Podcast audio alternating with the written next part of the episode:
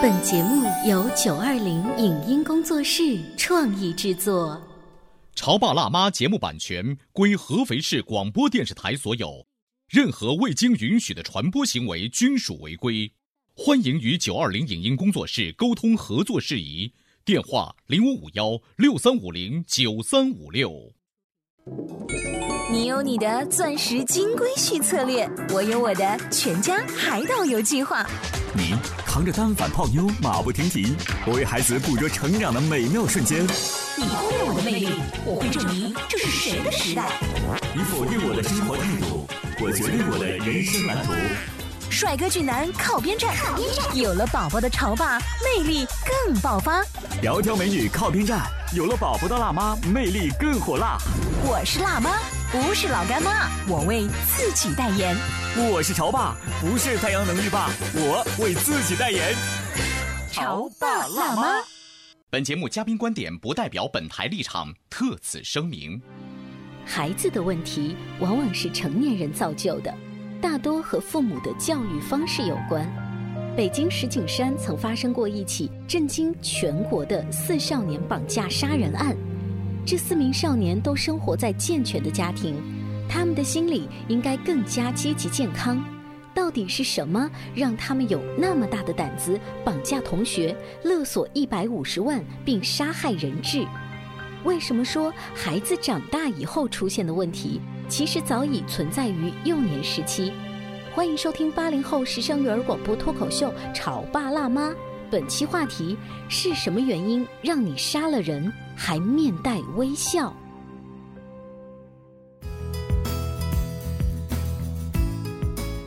欢迎收听八零后时尚育儿广播脱口秀《潮爸辣妈》。各位好，我是灵儿。大家好，我是小欧。今天在直播间当中呢，要跟大家说这样一个事情。什么事儿啊？四个少年因为呢没钱去网吧，于是聚在一起想办法。其中一个就提议说：“我们可以做一个大案，反正呢我们不到十八岁，法律也不能判死刑。”于是这四名少年就决定绑架一名有钱的同学，然后向家属勒索巨额钱财。最终，他们把目标锁定在十六岁的所谓的有钱的同学小雨身上。晚上八点多，他们将小雨呢骗到了偏远的地带，因为和小雨认识，他们怕放了小雨之后呢，警察会抓到他们。于是，在索要赎金之前，他们就将小雨残忍的杀害。天哪，这个惨剧是真实的事情是吗？当然是真实的事情，只是我们现在呢化名处理了一下。今天在直播间呢，就这件事情也请到了终结心理咨询的顾旭顾老师来跟我们分析一下这个事件背后的故事。顾老师好，你好，大家好。今天啊，感觉我们这个画风就变成了今日说法节目了哈。我们看上去说的是一个让人特别惋惜也特别震惊的这个刑事案件，但是我们想希望通过这个案件折射出一个育儿问题和家庭问题。嗯。其实呢，说到这个育儿问题来讲的话呢，我们经常会关注这么一句话啊，就是“三岁看小，五岁看老”。嗯，这句话什么意思呢？从心理学角度来讲的话呢，就是我们更关注孩子的早期，这个早期是早到婴幼儿时期的这种心理健康教育，尤其是在孩子的这种人格啊的塑造方面，一定要注意。举一个最简单的例子啊，就是说我们刚才也通过这个个案，我们也可以看到啊，这四名少年。实际上，他们在做整个这个事件过程当中，他们是有一个无畏的思维。嗯，我不知道大家有没有感受到，嗯，就是不害怕，是完全不怕。他说：“我们还没满十八岁，嗯，就是意味着我们还可以做点所谓的坏事儿。”对，这个呢，实际上就是呢，我觉得就是跟他的这个成长过程当中啊是有关系的。嗯，啊，从某种角度来说，我们说人的情绪有包括喜怒哀乐、惊恐悲，实际上这几种情绪呢，在对于就相当于一个营养套餐一样，每个营养都要有。嗯，你总是让孩子生活在一个快乐的、无忧无虑的氛围当中，这个孩子一定会出事。嗯嗯，郭老师的意思是要给他一点挫折教育。对，不仅仅是要给他一点挫折的教育，而且是多重挫折的教育。我们刚才不是说了，人的情绪包括喜怒哀乐、惊恐悲，喜只是其中的一部分。嗯啊，包括有一些难过的情绪啊。一种害怕的情绪啊，一种悲伤的情绪啊，等等，包括一些愤怒的情绪啊，这些都是需要有的啊。举一个最简单的例子啊，这个孩子从小他在一个充满了火药味儿的家庭氛围当中啊，就是打这个吵啊，这个甚至彼此之间就是相互辱骂，甚至会有一些这种这个暴力倾向等等。包括形体暴力和语对言暴力都是有，对对对。那么你放心好了啊，对于这个孩子来说的话呢，在他的性格当中，可能就是这种氛围啊，他可能会意识层面会很排斥，嗯，因为不开心不快乐，嗯。但是呢，就是这种火药味儿的这种氛围，会特别的吸引他，嗯，特别的打动他，明白了，意思就是说，他从主观上来讲是很厌倦、反感这种状态的。对，但是从客观上讲呢，他又对这种环境无比的熟悉。对。那这是一种特别反差大的和矛盾心理。对，而且呢，你放心，他在学校里边一定会找一些喜欢打架的，嗯，朋友，然后呢，喜欢惹事儿的人在一起，然后成为好朋友。嗯，啊，然后呢，以后将来呢，他成立的找的那个对象啊，或者组建的家庭，我不说绝对啊，大部分一定是充满了火药味儿。嗯，啊，所以从某种角度来说，我们刚才也看到了，就是我们的刚才这个个案当中的这个孩子，他那种无畏的这种状态，实际上也是和我们这个家庭给他营造的这个氛围是有关系的。好，顾老师既然说到了家庭，我们来看一下这四个少年相继被抓之后呢，最终两个十七岁的少年被判无刑，十六岁的少年被判十五年，十五岁的少年被判三年。听到判决之后，四个少年相视而笑，果然。没有一个判了死刑，所以这件事情引起了社会各界关于未成年人犯罪更多的这个热议啊。就有相关的，比如公安大学的犯罪心理学方面的专家，他们要去做一些研究，走访了这四个少年的家庭，没有单亲家庭，没有离异家庭，他们的父母双全，没有一个父亲或者母亲曾经有犯罪的记录。让四个少年的父母去看被杀害的小雨的照片之后呢，这些父母也是痛哭流涕。有一个父亲说道：“你们不知道，这孩子我不是不管，我打过他，也骂过他，可是我管了他不听啊。”就是他们之前可能也想像顾老师那样，给他一个和煦的家庭的氛围，然后对他进行了应有的管教，好像没用。对，这就是我要接着说的第二个问，就是当我听到这个个案吧，嗯，这时候我脑子里马上蹦出了一个词，两个字：抑郁。抑郁，抑郁，我相信大家都不陌生，对不对啊？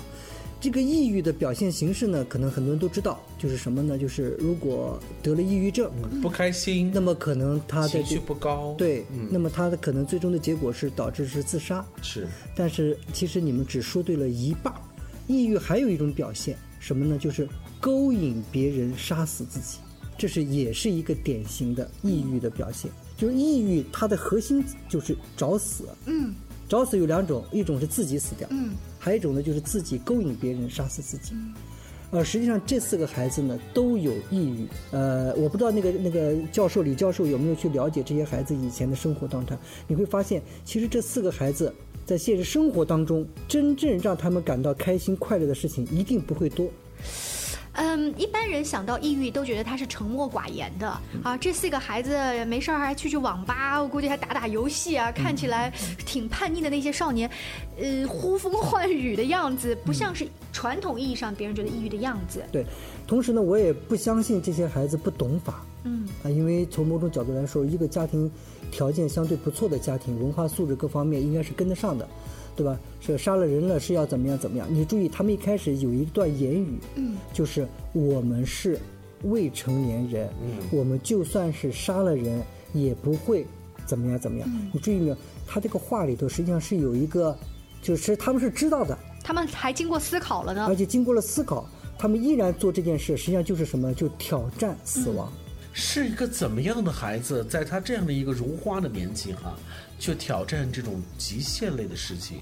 但是记者也采访过他们的家庭，他父母说，我说了也不听啊，也就意味着父母也不是说不管教，只是管教无方，或者是在整个过程当中跟孩子的交流始终是存在着很多的障碍。那这一块，顾旭老师，你有什么样的分析呢？对，我觉得这一点呢，也是我们需要跟大家在一起，一定要就是引起大家注意的啊，就是说，我们做过大量的一个调查，发现呢，就是快乐的孩子，就往往犯罪率是最低的。我说的这个快乐是他发自内心的快乐，嗯，啊，不是一种就是说别人他做了别人快乐，比如说有的小孩在台上去表演节目。然后底下人非常快乐，但是他不一定快乐。这一点我希望大家一定要切记。有的时候我们经常会看那些，对吧？有一些有很多的那些真人秀啊，或者是怎么样子，小孩在上面表演的时候，其实你问问他自己内心的，其实他并不一定快乐，他可能是为了让爸爸妈妈快乐而去做这件事情。所以呢，我们发现就是犯罪率最低的，往往是那些发自内心的那种快乐的人。还有呢，就是发自内心的更多的去感受到善良，嗯感受到美好的这样子一些人。为什么呢？他的内心在这方面的这种活着的存在感和需求感更强烈一些，更强烈一些。而且他可以找到不同方面的这种存在感。对我就是在这儿失败了，我我看生活依然美好啊，那儿还需要我呢。对。再举一个简单例子，刚才我们也说了，四个小孩儿，嗯，他是为了干什么才去网吧？不是去网吧，他没有什么钱。对，我们可以想象一下，如果这四个孩子，如果他们去网吧，他能够有钱，我们先不说别的问题，嗯，假如说他们能够有钱去网吧，首先这个事儿可能就不存在吧，嗯，这是第一点。是。那么我们需要追究的是，为什么这四个孩子去网吧，他们没有钱？网吧对他们来说又意味着什么？嗯嗯，可能是在家里面，父母说了，你们也十几岁了，要中考要高考了，对不对？不能老去那些地方，零用钱我也不能老给这么多。这种“不”字打头的话特别多。所以，呃，网吧他们要去那个网吧，可以看作是一块武林禁地，有很多个高手都说了。嗯，我们现在需要，刚才我跟大家也讲了。网吧其实对于这些孩子来说代表着快乐，嗯嗯，是种但是他没有钱，代表着什么呢？不快寻求快乐的方法渠道没有了。这个网吧他没有钱去网吧，只是他们在现实生活当中不快乐的一个表现而已。嗯嗯，他在其他方面，他可能在他们他也渴望得到快乐，可能也没有方法。如果他在其他方面有快乐，他就不用执着于去网吧寻求快乐了。嗯。这就是我们要讲的快乐。嗯，我们都知道的，抑郁有个最典型的症状，就是在现实生活当中感受不到快乐，觉得做什么事情都没劲，都没有意思。这个呢，就是我们需要关注的一点。也就是说，你们只看到了这个孩子的这种表面的这么一个行为，但实际上从心理学角度来剖析的话，这四个孩子无一例外全部都有强烈的抑郁情绪。而抑郁的情绪的背后，是因为他没有更多的方法去寻找不同的快乐。而且，最主要的是，这四个孩子如果不解决他们的心理问题的话，他们就算是出来了，还会犯事。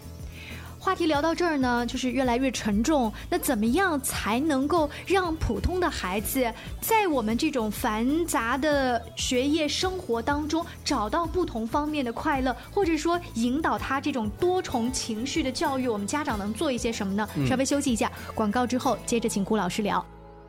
潮爸到，辣妈到，准爸到，育儿专家请。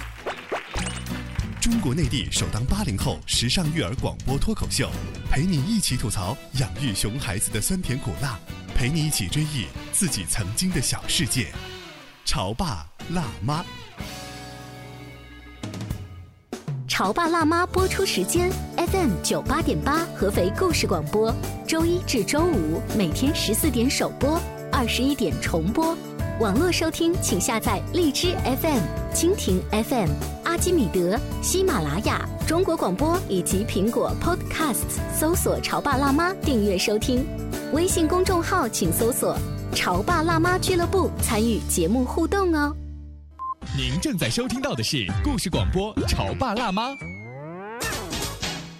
本节目嘉宾观点不代表本台立场，特此声明。孩子的问题往往是成年人造就的，大多和父母的教育方式有关。北京石景山曾发生过一起震惊全国的四少年绑架杀人案，这四名少年都生活在健全的家庭，他们的心理应该更加积极健康。到底是什么让他们有那么大的胆子绑架同学、勒索一百五十万并杀害人质？为什么说孩子长大以后出现的问题，其实早已存在于幼年时期？欢迎收听八零后时尚育儿广播脱口秀《潮爸辣妈》，本期话题是什么原因让你杀了人还面带微笑？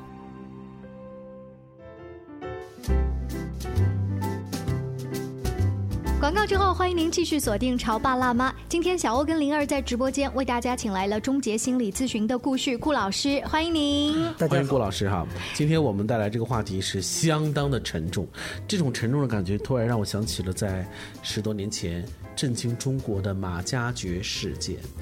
那个事情到目前为止，我回忆起来，我现在心里头依然觉得是一份沉重。这种沉重绝不仅仅在于马加爵一个人，他戕害了跟他同龄的很多人。同时，他自己在这样一个呃花季的这个年纪，也骤然的陨灭了。那么，这个陨灭的生命的背后，能够体现出的，实际上有很多是跟心理相关、性格相关，更重要的是和家庭有关联。嗯，我记得在马加爵事件十周年后。的那段时间，有一个媒体也做了一些相关的心理分析，甚至分析了马加爵他们的家庭的状况和他父亲的这个整个的状况。那么，实际上写这篇文章有一条引线，渐渐的指向了马加爵他能够成为叫做杀人犯马加爵，绝不仅仅是那一刹那间的。那个当机立断，更重要的是来源于他在整个成长过程当中，他的一路的这种心路历程。对，郭老师，所以我今天用了一个马加爵的这个例子和今天呃我们在节目当中说的这个例子，您是否也觉得其实是有很多的相同之处？对，这就是我们需要关注的事件背后的真相。嗯，也同时呢，通过这个真相，能够给我们的现实生活其他的一些家长们，能够有一些启示，是就是如何更好的关爱和关注我们孩子的心理健康。如果说您的孩子还不是很大，现在呢，顶多是嗯、呃去商场里要一个玩具，你不给他，他就哭闹。呃，再大一点的说，那你不给我，或者你不怎么样，我就离家出走。如果就有这些小小的信号的话，我们现在的家长该怎么做？对，也就是说，在现实生活当中呢，我们要家长一定要注意啊，给我们的孩子呢，一定要给他一个爱的机会，就是让他呈现他人性里边善这个美的那种机会。呃举一个最简单的例子啊，其实呢，我倒不是说如果有条件的话，我倒建议有些家长可以让我们的孩子从小啊，可以养养小动物。嗯，这个养小动物这个行为本身，可以让我们的孩子从小从内心深处可以释放一种照顾他、呃爱护他、呵护他的这么一个有一个效果。释放他的爱心。对，释放他的，同时也给孩子一个爱的机会，因为我们很多的时候，比如说你让孩子去爱大人，嗯，好像很多大人 就是好像就是我就是他也不知道该用什么方式来。对对对，甚至是很就是这样，因为大人们似乎更希望能够爱护孩子，对吧？但实际上，孩子从小他内心是有爱心的，每一个人出生，他的内心都是有爱心的。但是这个爱心，如果他能够得到这种有条件的滋养，嗯，你给他空间，然后让他逐渐的释放，那么他在这个爱的过程当中，他也能够获得快乐。所以我们最终的目的是为了快乐，而且是通过他自己找到的这个方法来。所以我们在临床治疗这个抑郁的过程当中，也是更多的让我们的来访者在现实生活当中感受到爱和快乐。嗯，爱和快乐是治疗抑郁的一个最好的良药。嗯，爱和快乐，这是两个很重要的关键词。对，所以呢，我们讲就是说，更多的时候，我们家长呢，在跟我们的孩子呢，尤其是小孩子啊，在交流的过程当中，你不仅仅要光顾着过你自己爱他的瘾，嗯，你也要给他一个爱你的机会啊，或者是给他一个释放他内心这种善良、这种爱的这种机会。这样子呢，这个孩子呢，在现实生活当中，啊，他会逐渐的把他内心当中的一些这种愤怒啦，嗯，呃，和现实无关的啊一些这种冒险啊、挑战啊等等这样子的一些比较可能可以给他带来一种伤害的一些这种心念，就是把这个东西慢慢的可以把它给泯灭掉。嗯，真善美的教育，在我们以前传统的老辈的教育当中呢，只是这么提。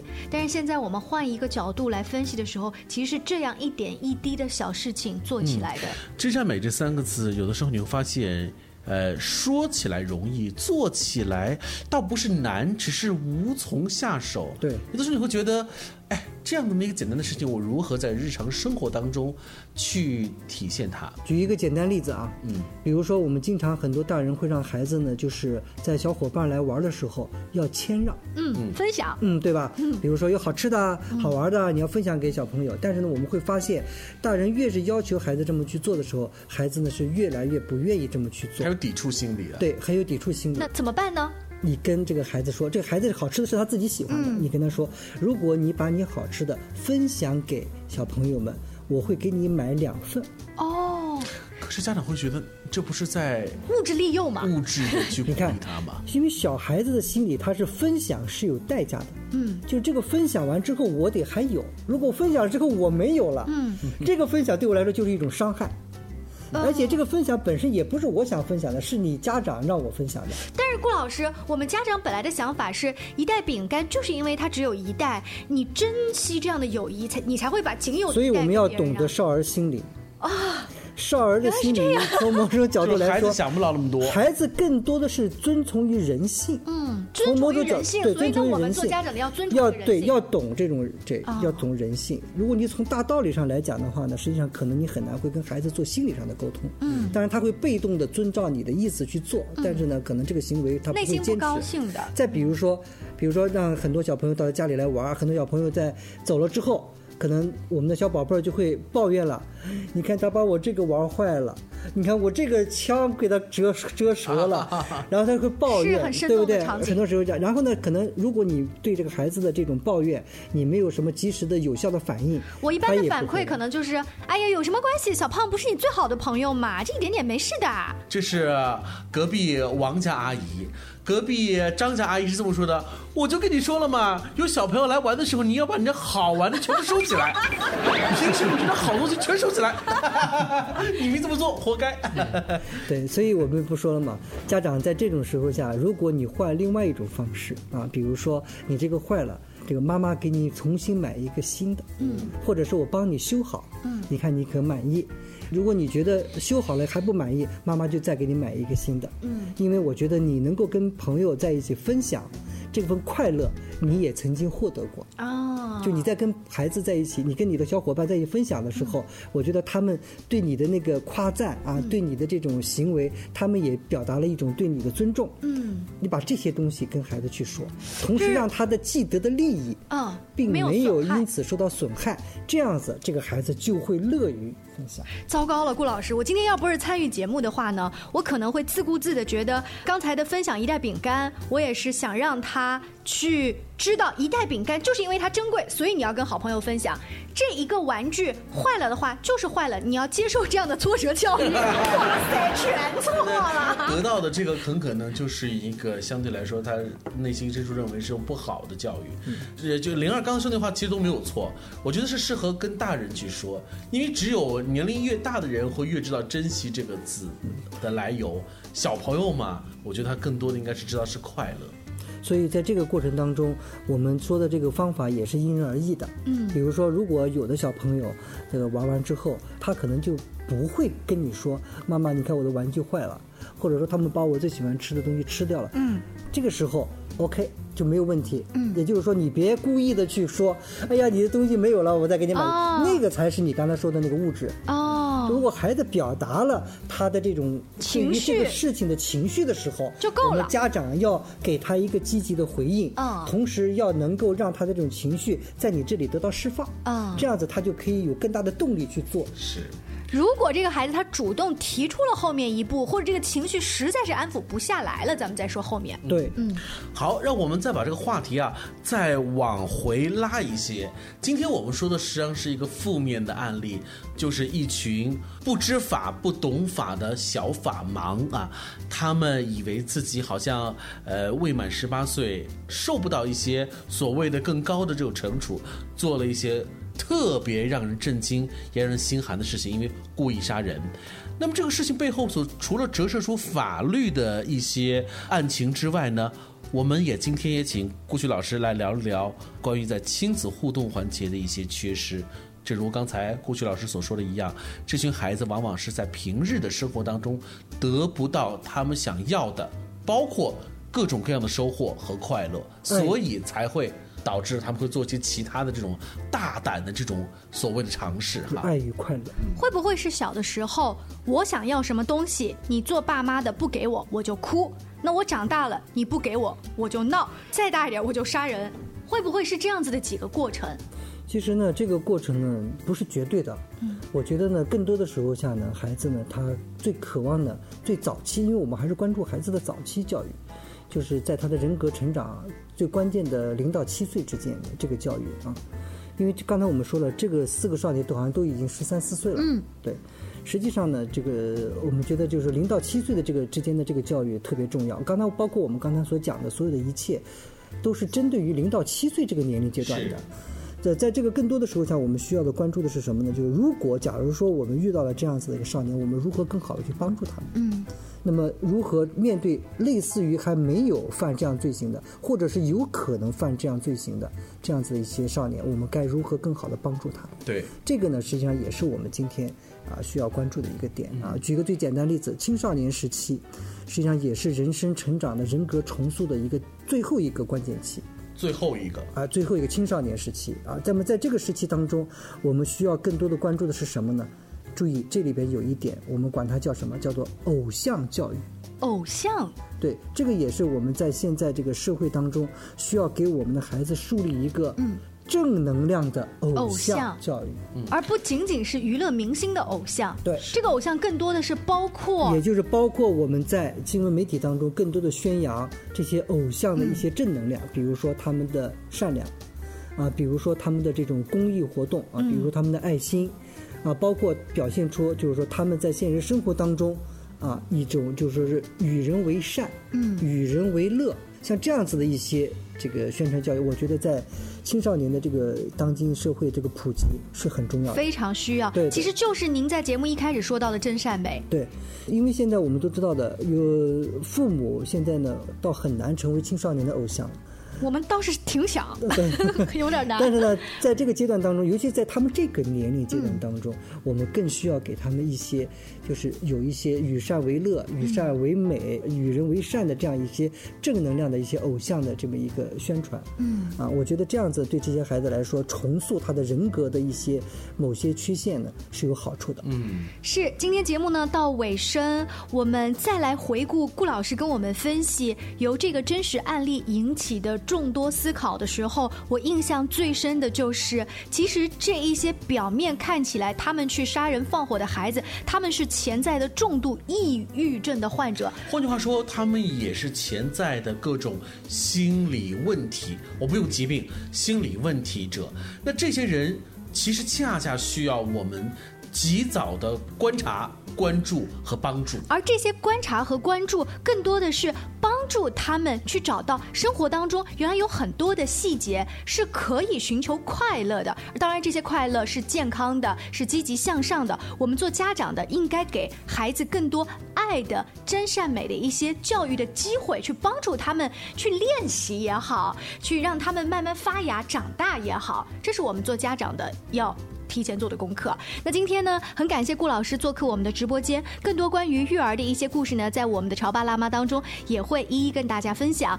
请关注微信公众号“潮爸辣妈俱乐部”。下期见了，拜拜！再见，再见。以上节目由九二零影音工作室创意制作，感谢您的收听。